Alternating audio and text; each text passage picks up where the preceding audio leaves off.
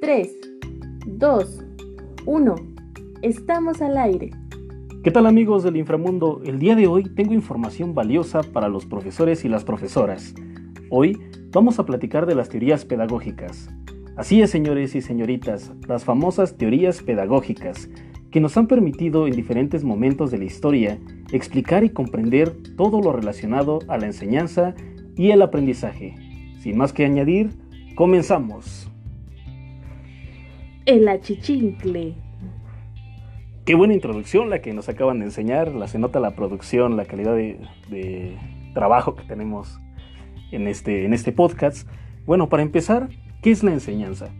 Sabemos que es el proceso de transformación social, pero más que social también es personal, y que a su vez ésta se aplique en la vida del estudiante, para que desarrolle una personalidad.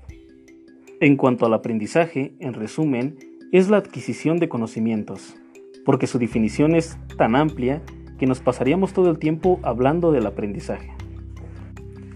Lo que sí tenemos claro es que la enseñanza y el aprendizaje logran un cambio relativamente permanente en la conducta del ser humano. Lo ayuda a no cometer los errores del pasado, ya que aprendemos de nuestras experiencias. La sociedad es consciente de la importancia de este proceso. Es así que la educación se convierte en un fenómeno que debe ser estudiado, y es aquí donde entran los psicoanalistas, los filósofos, los psicólogos y los sociólogos de distintas épocas que nos ayudaron a formular diferentes teorías pedagógicas para desarrollar métodos de enseñanza que garanticen el aprendizaje del estudiante. Por ejemplo, tenemos la escuela nueva, la pedagogía liberadora, la pedagogía cognitiva, el enfoque por competencias, el pensamiento completo, la pedagogía conductista, el conectivismo creativo y la pedagogía constructivista. Estas teorías que acabo de mencionar son los pilares de la educación actual, por lo menos en México. Están presentes de alguna u otra manera en el proceso de enseñanza-aprendizaje de cada estudiante y sobre todo en todos los niveles educativos. Dichas teorías están presentes desde que el aprendizaje es individual hasta que se convierte en un aprendizaje colaborativo, es decir, desde lo conductivo hasta lo sociocultural. Para el profesor es indispensable conocer cada una de estas teorías, analizar las necesidades de sus estudiantes y el contexto educativo en el que se encuentran, y con base en ello deducir qué teoría pueden apoyar a su práctica docente. Bueno, Vamos a mi sección favorita, las preguntas de nuestra apreciable audiencia. ¿Qué tenemos por ahí, mi querida Karina?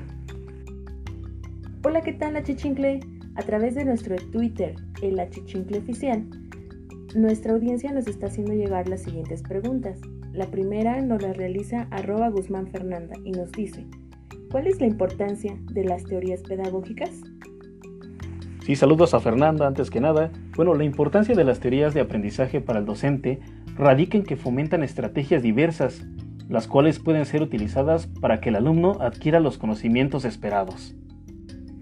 Arroba Susana Calleja nos dice, ¿cómo influye una teoría de aprendizaje en el desarrollo docente? Bueno, el docente empieza a desarrollar una personalidad, con la cual tendrá una mayor fluidez para poder manipular las diferentes teorías, poder formar en sus alumnos la real existencia y no en el valor que se le pueda otorgar, también desarrollará la congruencia, deberá de ser auténtico, crítico y reflexivo al momento de aplicar las que mejor se acomoden a su práctica dentro del grupo. También debe poseer un equilibrio entre su yo ideal y su yo real. Nuestra cuarta pregunta está a cargo de María Magdalena y nos menciona, ¿es importante reflexionar los elementos que conforman las teorías pedagógicas?